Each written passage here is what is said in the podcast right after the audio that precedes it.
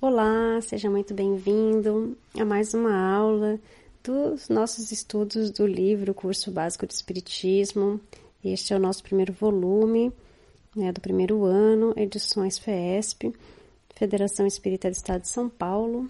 E esta é a nossa 24 aula deste livro, ou seja, é a última aula, que na verdade é, são homenagens né, que eles colocam nessa aula. E a primeira homenagem é para o Dr. Bezerra de Menezes, então aqui fala um pouco da biografia dele, é, qual era o papel dele né, na nossa sociedade. Então nós vamos falar de Bezerra de Menezes e depois nós vamos falar sobre Allan Kardec. Então vamos lá, iniciando por Dr. Bezerra de Menezes. A biografia resumida. É importante conhecer a biografia de Bezerra de Menezes, não só como justa homenagem ao patrono da Federação Espírita do Estado de São Paulo, mas principalmente porque é parte integrante e importante da história do Espiritismo no Brasil. Foi um grande missionário que não mediu esforços para unir os vários grupos espíritas que viviam esparsos no século passado. O homem. Adolfo Bezerra de Menezes nasceu na antiga freguesia do Riacho do Sangue, hoje Solonópole, no estado do Ceará, no dia 29 de agosto de 1831. Em 1838, entrou para a escola pública da Vila do Frade, onde, em dez meses apenas, preparou-se suficientemente até onde davam os conhecimentos do professor que dirigia a primeira fase de sua educação. Muito cedo revelou a sua capacidade intelectual, pois aos 11 anos de idade iniciava o curso de humanidades e aos 13 anos conhecia tão bem o latim que passou a ministrá-lo aos seus companheiros. Seu progenitor, o velho Antônio Bezerra de Menezes, era um homem relativamente abastado, porém, por efeito de seu bom coração e de sua esposa, Fabiana de Jesus Maria Bezerra, comprometeu seus recursos ao atender amigos que o procuravam e exploravam seus sentimentos. Ao perceber que seus débitos igualavam-se aos seus haveres, propôs entregar suas fazendas aos seus credores, os quais não só recusaram, como ainda, numa verdadeira homenagem ao caráter e à conduta irrepreensíveis do velho fazendeiro, assinaram um memorial onde declaravam que os seus bens continuariam sempre seus e que gozasse deles como e quando quisesse, que eles, credores, se sujeitariam aos prejuízos que pudessem ter. O honrado cidadão insistiu, mas não conseguindo demovê-los, decidiu tornar-se mero administrador do que fora sua fortuna, retirando apenas o que fosse necessário para a manutenção da família, que passou da abundância para as privações. Foi nessa fase que Adolfo Bezerra de Menezes formulou os mais veementes votos de orientar-se pelo caráter íntegro de seu pai e, com minguada quantia, partiu para a província do Rio de Janeiro, a 5 de fevereiro de 1851, a fim de abraçar a sua vocação, a medicina. Sendo um dos estudantes mais pobres do seu tempo, viu-se na necessidade de lecionar desde o segundo ano, a fim de manter-se na faculdade. Em certa ocasião, as taxas na faculdade estavam atrasadas e havia o risco de se perder o ano, Além disso, o senhorio ameaçava pô-lo na rua. Subitamente batem-lhe à porta.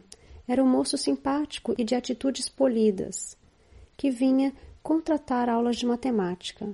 Bezerra recusou, confessando ser esta a matéria que ele mais detestava. O visitante insistiu, e diante de sua situação financeira, Bezerra de Menezes resolveu aceitar. O moço, inclusive, efetuou o pagamento antecipadamente. Como não tivesse livro algum sobre o assunto, correu à biblioteca pública e preparou a aula. Esta, porém, não se realizou, pelo simples motivo de que o discípulo não mais apareceu. O médico, em novembro de 1852, ingressou como praticante interno no Hospital da Santa Casa de Misericórdia. Doutorou-se em 1856 pela Faculdade de Medicina do Rio de Janeiro. Em 1858, concorreu a uma vaga de lente substituto da seção de cirurgia da Faculdade de Medicina. Nesse mesmo ano, o mestre Manuel Feliciano Pereira de Carvalho, então cirurgião-mor do Exército, fê-lo nomear seu assistente, com o posto de cirurgião-tenente. Em parceria com um colega, abre um consultório no Centro Comercial do Rio de Janeiro, mas que apresenta pouco movimento. Contudo, o consultório particular que mantém em sua modesta casa no bairro apresenta um intenso movimento, porque eram consultas gratuitas de clientes geralmente pobres que não podiam pagar pelos seus serviços. Graças a este seu envolvimento com a dor alheia, passou a ser conhecido como médico dos pobres. Em novembro de 1858, casa-se com Maria Cândida de Lacerda, que desencarnou no outono de 1863, após rápida e imprevisível enfermidade, deixando-lhe dois filhos. Decorridos dois anos, casa-se com a sua cunhada, Cândida Augusta de Lacerda Machado.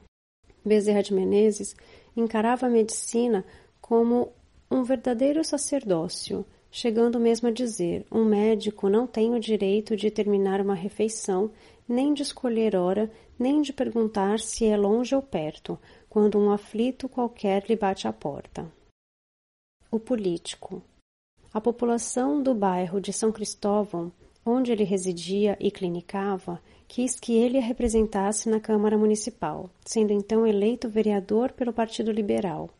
No ano seguinte, teve sua eleição impugnada por Haddock Lobo, chefe do Partido Conservador, contrário ao Partido Liberal, sob a alegação de ser médico militar. Para não prejudicar seus pares, que dele necessitavam para ter a maioria na Câmara, resolveu afastar-se do Exército. Foi reeleito vereador à Câmara Municipal do Rio de Janeiro, e mais tarde presidente da Câmara Municipal do Rio de Janeiro, cargo que à época correspondia ao de prefeito municipal. Quando político, levantaram-se contra ele rudes campanhas de injúria, cobrindo o seu nome de impropérios. Entretanto, a prova da pureza de sua alma deu-a quando deliberou abandonar a vida pública e dedicar-se aos pobres, repartindo com os necessitados o pouco que possuía corria sempre ao casebre do pobre, onde houvesse um mal a combater, levando ao aflito conforto de sua palavra de bondade, o recurso da sua profissão de médico e o auxílio da sua bolsa minguada, porém generosa. Sobre a política, dizia o Dr. Bezerra de Menezes: Para nós, a política é a ciência de criar o bem de todos, e nesse princípio nos firmaremos. O espírita. Desde 1818, no Brasil, começou-se a falar de homeopatia e no Rio de Janeiro surgiu um grupo espírita, do qual faziam parte alguns médiuns receitistas. Ali, com grande interesse espiritual, estudavam-se os ensinamentos veiculados por Allan Kardec. Sob o lema Fora da caridade não há salvação. Joaquim Travassos, membro fundador desse grupo, Tão logo viu publicada a tradução portuguesa de O Livro dos Espíritos, apressou-se em levar um exemplar ao seu conhecido, o deputado Bezerra de Menezes. Encontrou o médico dos pobres em um fim de tarde, no momento em que se encaminhava para tomar o bonde de volta ao lar.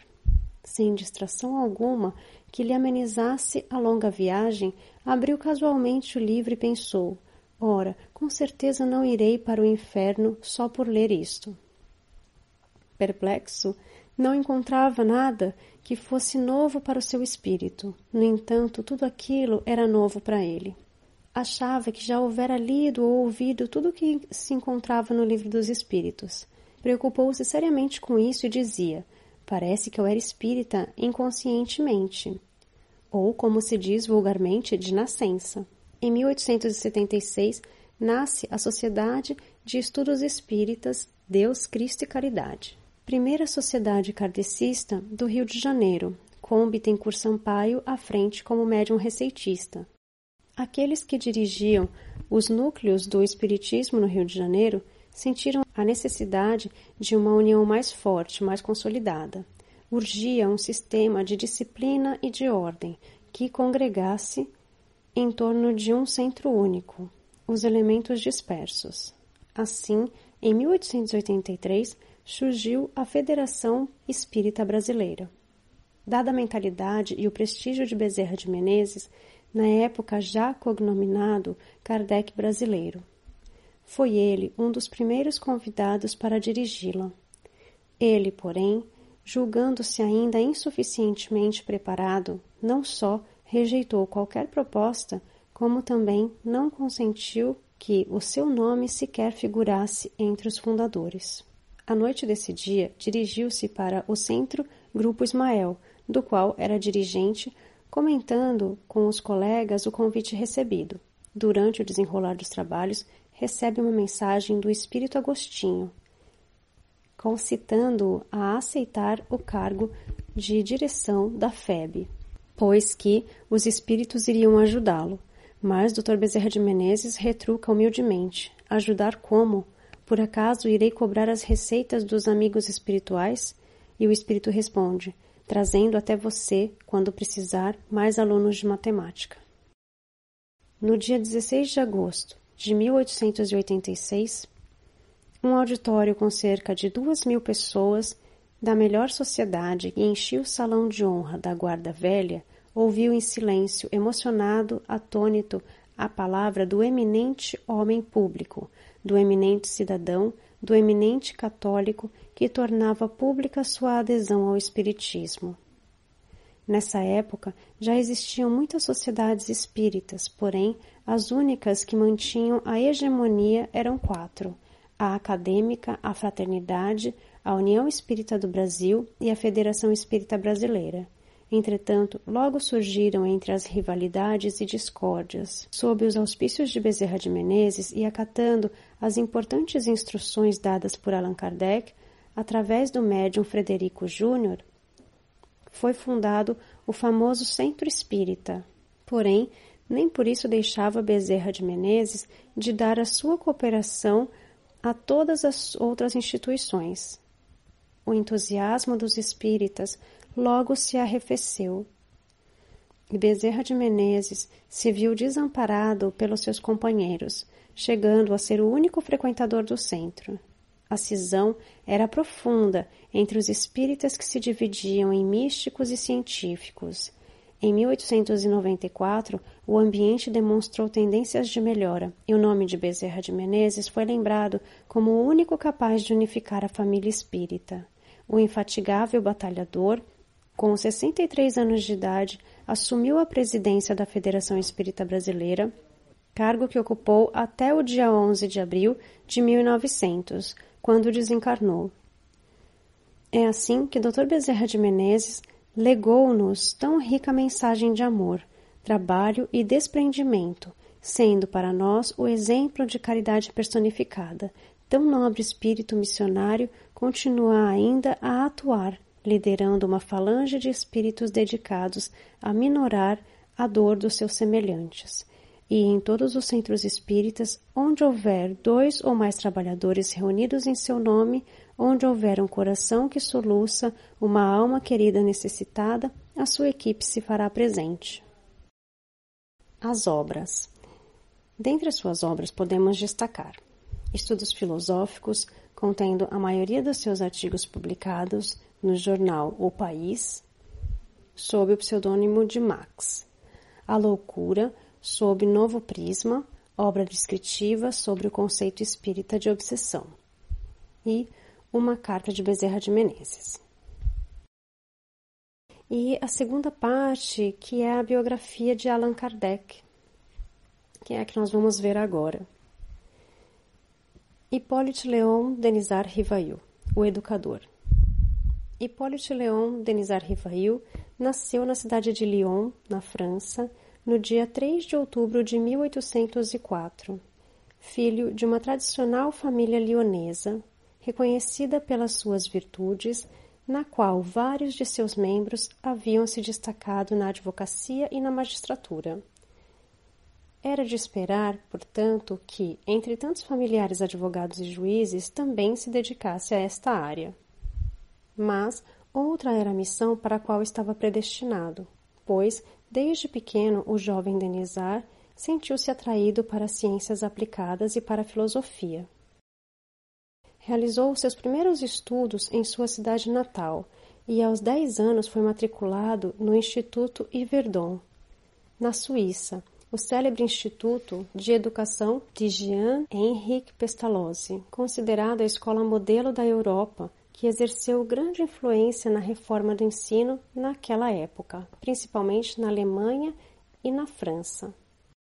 Dotado de grande inteligência e atraído para o ensino por vocação e aptidões excepcionais, tornou-se um dos mais destacados alunos de Pestalozzi, a tal ponto que passou a ser um de seus colaboradores mais eficientes, substituindo-o com apenas 14 anos sempre que se fazia necessário. Foi nesses exercícios que se lhe desenvolveram as ideias que mais tarde deveriam elevá-lo à classe dos grandes educadores europeus. Conhecendo bastante o catolicismo e o protestantismo, preocupou-se por uma reforma religiosa que não impusesse barreiras à lógica e à observação. Tal preocupação acompanhou-o durante muitos anos, revelando-se nos seus trabalhos em diferentes áreas, no decurso dos quais procurava alcançar um meio de unificar as crenças, mas não conseguia descobrir o elemento indispensável para a solução desse grande problema.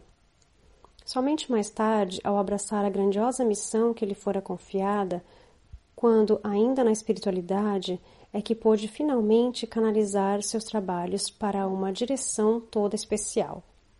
Concluídos seus estudos, voltou para a França e, possuindo agora conhecimentos da língua alemã, traduziu para esse idioma diferentes obras de educação e moral. Funda um instituto de educação, Instituto Rivail, a Rua de Sèvres, número 35, nos moldes do já extinto Instituto de Yverdon. Em 6 de fevereiro de 1832, casou-se com Amélie Gabrielle Boudot, que seria sua companheira por 37 anos. Membro de muitas sociedades sábias, entre outras da Academia Real de Arras, que, em seu concurso de 1831, lhe otorgou o prêmio por sua notável memória. Então, lhe otorgou o prêmio de sua notável memória sobre os métodos educacionais daquela época. De 1835 a 1840, instalou em sua casa situada na rua Sèvres cursos de física, química, anatomia comparada, astronomia e etc., totalmente gratuitas para aqueles que não tinham condições de pagar tais estudos. Escreveu numerosas obras de educação e desfrutaram de grande aceitação nos círculos acadêmicos à sua época. Portanto, antes mesmo que o Espiritismo lhe tivesse difundido o pseudônimo de Allan Kardec, tinha ele, como professor Rivail, alcançado méritos inquestionáveis no campo educacional de várias áreas.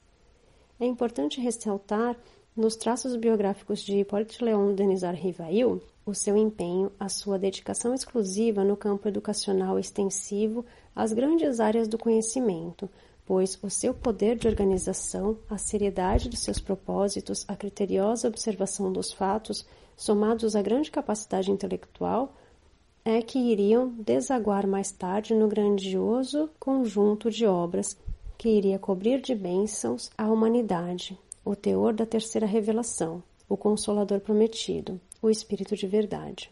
Allan Kardec, o codificador. Em 1854, através do Sr. Fortier, um magnetizador, o professor Rivail ouviu falar pela primeira vez nas mesas girantes. A princípio, demonstrou incredulidade quanto à autenticidade do fenômeno, em razão do seu pensamento caracterizado pela lógica e pelo método científico. Mas, ao tomar conhecimento mais tarde de que tais mesas respondiam perguntas sempre que interrogadas, resolveu assistir a, um, algumas sessões para investigar possíveis fraudes. A partir de cuidadosas observações, pôde verificar que elas se moviam sem que ninguém as empurrasse, que havia um efeito inteligente por trás de cada resposta obtida. Ainda sem mudar de opinião sobre tais fenômenos aparentemente tão incompreensíveis à luz da razão, decidiu prosseguir em suas observações. Foi então que travou conhecimento com a família Baldan, onde passou a assistir às reuniões semanais que ali realizavam, iniciando sérios estudos sobre fatos que seu raciocínio ainda se recusava a admitir. Pedagogo por excelência, o professor Rivail passou a usar o método da experimentação em seu novo trabalho. Sem ideias preconcebidas, comparou os fatos, estudou os efeitos para encontrar as causas possíveis, não aceitando prontamente qualquer explicação que se pudesse resistir à lógica e ao bom senso. E à proporção que as causas desses fenômenos vinham à tona, sentiu tratar-se de um assunto grave e importante, que viria alterar de modo significativo algumas verdades pré-estabelecidas. Constatou então a existência de um mundo invisível, o de espíritos, cujas leis naturais regem as relações entre esse mundo e o mundo material. A partir daí, novos fatos reveladores vieram juntar-se às suas criteriosas observações. Mas foi tão somente em 30 de abril de 1856, na casa do Sr. Roustan, que o professor Rivail teve conhecimento da sua grande missão, através de uma comunicação mediúnica. Não haverá mais religião, e uma será necessária, verdadeira, grande, bela e digna do Criador. Os primeiros fundamentos já estão lançados. Quanto a ti, Rivail, esta é a tua missão. Mediante esta convocação espiritual e para separar definitivamente a sua obra como professor ilustre do trabalho de codificador que acabara de aceitar, resolveu escolher o pseudônimo de Allan Kardec por vinculações a vidas pretéritas, objetivando também emprestar um cunho impessoal ao estudo sistemático dos fenômenos espíritas. Estava inquestionalmente reservado a esse notável educador o trabalho de organizar, através de uma codificação abrangente, a nova concepção religiosa do homem e revelar o verdadeiro sentido dos ensinamentos de Jesus. Assim, o educador Hipólito Leon Denizar Rivail dá lugar a Allan Kardec, que foi, na verdade, um emissário da espiritualidade maior, com a missão de ordenar e catalogar sistematicamente as orientações recebidas pela equipe do Espírito de Verdade, a fim de apresentar à humanidade a obra majestosa de cunho simultaneamente científico, filosófico e religioso.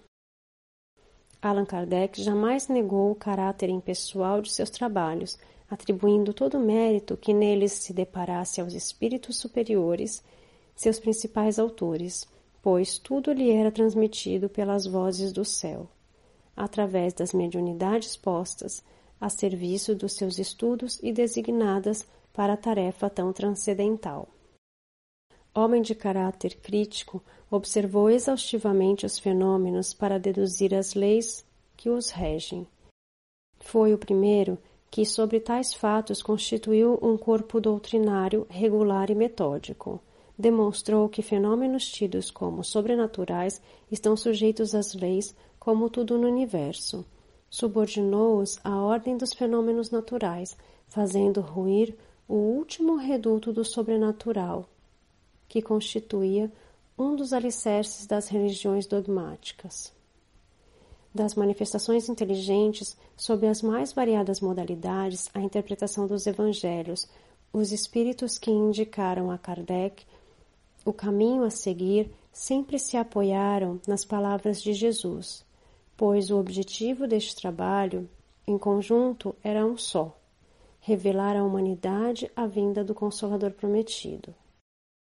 E foi assim que, pleno de coragem, Allan Kardec lançou-se de corpo e alma à elaboração de O Livro dos Espíritos, que veio à luz em 18 de abril de 1857, cujo título exprime bem a sua origem, representando um verdadeiro marco de luz anunciando o advento de uma nova era, a era do Espírito, dando cumprimento à promessa de Jesus. A partir daí, Dedicou-se inteiramente ao espiritismo. Fundou a Sociedade Parisiense de Estudos Espíritas em 1858. Criou a Revista Espírita em 1858, estabelecendo um sistema de correspondência com vários países. Paralelamente, proferiu conferências, viajou, estimulou a criação de novos centros e, complementando sua missão de codificador, levou ao prelo os seguintes volumes que compõem a codificação espírita: O Livro dos Espíritos, em 1857, obra filosófica contendo os princípios da doutrina espírita sobre a imortalidade da alma, a natureza dos espíritos e as relações com os homens, as leis morais, a vida futura e o porvir da humanidade. O Livro dos Médiuns, em 1861, obra de caráter essencialmente experimental e científica por excelência, apresenta um roteiro seguro para médiuns, dirigentes e doutrinadores. O Evangelho segundo o Espiritismo, em 1864. Consiste no Novo Testamento interpretado à luz da doutrina espírita. Diz respeito à moral evangélica, com orientações dos Espíritos sobre a vida de Jesus, os milagres, as profecias e os ensinamentos morais. O Céu e o Inferno, em 1865, Trata-se de um exame comparado das doutrinas acerca da passagem da vida corporal para a vida espiritual, das penalidades e recompensas futuras. A Gênese, os Milagres e as Predições, em 1868. Tem por objetivo o estudo da Gênese, os milagres e as predições em suas relações com as novas leis que decorrem da observação dos fenômenos espíritas, Apesar de concebida há muitas décadas, nesta obra, o espírito de verdade revela ideias que hoje são confirmadas pela ciência moderna. Em 31 de março de 1869, desencarna na capital francesa, não apenas o emérito educador Hippolyte Léon Denisard Rivail, mas o grande espírito missionário cognominado Allan Kardec, o codificador da doutrina espírita, deixando-nos o seu legado, as luzes da terceira revelação, onde a ciência e a religião se interpenetram e a filosofia se expande para além dos limites do mundo das formas para descortinar o mundo espiritual, a pátria natural de todos os homens.